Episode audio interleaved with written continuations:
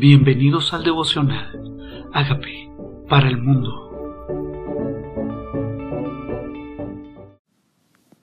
Job capítulo 16 Job se queja contra Dios. Respondiendo Job y dijo, Muchas veces he oído cosas como estas. Consoladores molestos sois todos vosotros. ¿Tendrán fin las palabras vacías? ¿O qué te anima a responder? También yo podría hablar como vosotros, si vuestra alma estuviera en lugar de la mía. Yo podría hilvanar contra vosotros palabras y sobre vosotros mover mi cabeza. Cuando nosotros damos un consejo, pensemos, ¿es mi propio corazón o es palabra de Dios? Porque la palabra de Dios es más cortante que espada aguda de doble filo, porque la palabra de Dios no llega vacía, sino que cumple el propósito por el cual se envía. Pero estas palabras de los amigos de Job eran palabras vacías, palabras vacías. No venían del poder y la sabiduría de Dios, era un consejo humano. Y cuando Job escuchaba, su corazón no se alentaba, al revés, era molesto para su espíritu.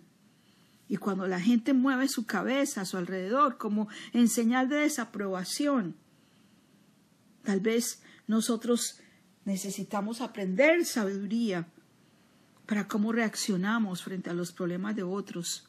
O si es nuestro el problema, cómo escuchamos a los demás, con juicio, con ganas de edificar, con ganas de construir, con palabra de Dios. Dice, pero yo os alentaría con mis palabras, y la consolación de mis labios apaciguaría vuestro dolor. Job sabe que cuando él hablaba, él hablaba palabra de sabiduría. Dice, si yo estuviera en estos zapatos de alentarme, sé que los consolaría. Tenemos que pedirle al Señor que nuestras palabras sean palabras de paz y de consuelo para aquel que necesita palabras de paz y de consuelo, palabras que edifiquen, que conforten el alma, que hagan sabio al sencillo, que alumbren los ojos. Si hablo, mi dolor no cesa. Y si dejo de hablar, no se para de mí, pero ahora tú me has fatigado, has asolado toda mi compañía. Tú me has llenado de arrugas, testigo de mi flacura, que se levanta contra mí para testificar en mi rostro. Su furor me despedazó y me ha sido contrario. Crujió sus dientes contra mí, contra mí aguzó sus ojos mi enemigo. Y tenemos que entender quién es el enemigo, porque no es Dios el que le causó esta molestia. De hecho, fue el enemigo que le pidió permiso a Dios para causarle esta molestia, esta enfermedad a Job. Y aquí dice, contra mí aguzó sus ojos mi enemigos. La Biblia dice que uno puede ser tentado por el mal y él tienta a nadie. El tentador no es Dios. Por eso en la oración del Padre nuestro dice, líbranos de tentación. Nos enseña Jesús mismo, no dejes caer en tentación y líbranos del mal. Y nos enseña a orar para ser librados del mal. Dios no es nuestro enemigo. Si Dios está con nosotros, ¿quién contra nosotros? Dice, abrieron contra mí su boca. ¿Quiénes estos que abrieron contra él su boca? Sus amigos hirieron mis mejillas con afrenta. Contra mí se juntaron todos. Me ha entregado Dios al mentiroso, y en las manos de los impíos me hizo caer. El mentiroso. Sí, tal vez nosotros hemos sido víctimas de contiendas de lenguas, como dice más adelante Job, contiendas de lenguas de mentiras. Pero Dios lo ha permitido. Simplemente tenemos que pensar por qué lo permitió. Tal vez Dios no quiere que yo me deje mover por lo que dicen los demás. Quiere que mi confianza sea en Él, porque las personas no hablan paz, no edifican, contienden, se hacen, se hacen cargosos, se vuelven carga. Dice, próspero, próspero estaba y me desmenuzó. Me arrebató la, por la cerviz y me despedazó, me puso por blanco suyo me rodearon sus flecheros, partió mis riñones y, lo, y no perdonó. Mi hiel derramó por tierra, me quebrantó de quebranto en quebranto. Corrió contra mí como un gigante. Cosí silicio sobre mi piel. puse mi cabeza en el polvo, mi rostro está inflamado con el lloro y mis párpados entenebrecidos. A veces pensamos nosotros que los problemas que tenemos son grandes. A veces nosotros hacemos de cualquier problema un gigante. Y aquí está Job, solo, enfermo, sin familia, sin hijos, sin prosperidad y rodeado de gente que en lugar de aliento es carga. Así está Job, esa es la circunstancia de él. Enfermo, enfermo. Pero hay algo muy importante que hace Job. Dice, a pesar de no haber iniquidad en mis manos y de haber sido mi oración pura, oh tierra no cubras mi sangre, no haya lugar para mi clamor, mas aquí en los cielos está mi testigo y mi testimonio en las alturas. El que realmente conoce nuestro corazón, el que realmente sabe lo íntimo, lo íntimo, en lo íntimo me has hecho comprender sabiduría. Lo íntimo, Él conoce mi secreto. Aún no está la palabra en mi boca y Él ya la sabe toda, la sabe toda. Lo íntimo, Él conoce lo íntimo. Dios sí conoce. Tal vez la gente no sabe por qué, ni para qué, ni el propósito ni por qué lo ha permitido, ni qué lecciones ha traído a mi vida, pero Dios conoce todo. Tal vez en tu calamidad alguno te ha dicho de qué te sirvió orar. Tal vez en tus momentos difíciles dice que le vale a esta ser creyente. Tal vez las personas que se acercan tienen una percepción de tus circunstancias. Pero Dios, Dios está en las alturas y Él lo ve todo.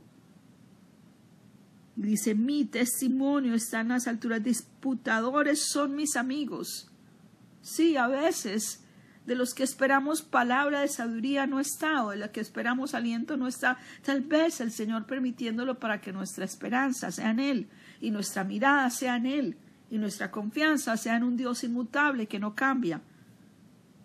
Tal vez Dios lo ha permitido con un propósito, porque no hay despropósito en nada de lo que Dios permite pero ahora dice, mas ante Dios derramaré mis lágrimas.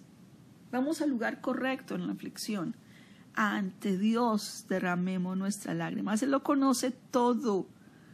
Él es misericordioso, Él es lento para la ira y se duele del castigo.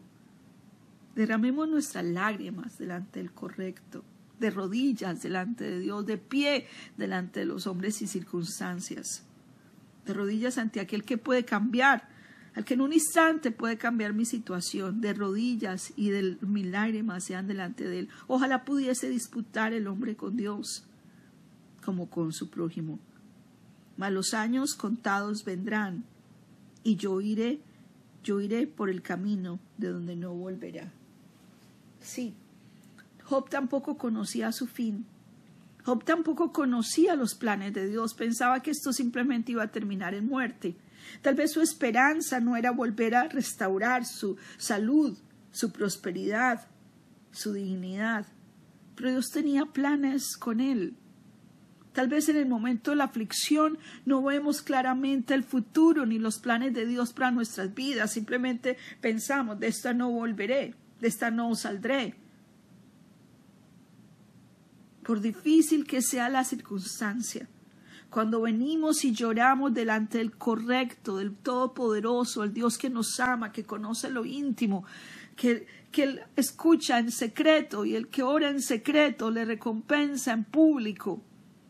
Aquel que sabe lo íntimo del corazón, por eso tenemos que ser íntimos, claros, transparentes delante de aquel que tiene el poder para cambiar las circunstancias. O como dijo Job mismo, aunque me mataren, él esperaré. Aunque esté muerto aquí, estaré esperando su resurrección. Porque nuestra vida está en sus manos. Esto tiene término corto. Sí, Dios restaura a Job. Pero igual Job se muere más adelante de alguna otra cosa. Pero su redentor vive y su redención está también para él. Estas lecciones de Job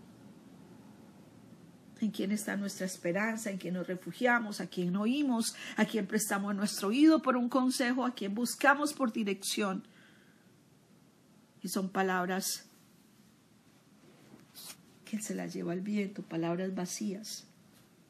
Pero cuando vamos a la palabra, cuando escuchamos su palabra, esa palabra es vida, esa palabra es alimento. El Salmo 107.20 dice, envió su palabra y lo sanó y lo libró de su ruina. Y es esa palabra la que alienta. Tal vez la palabra del hombre es vana.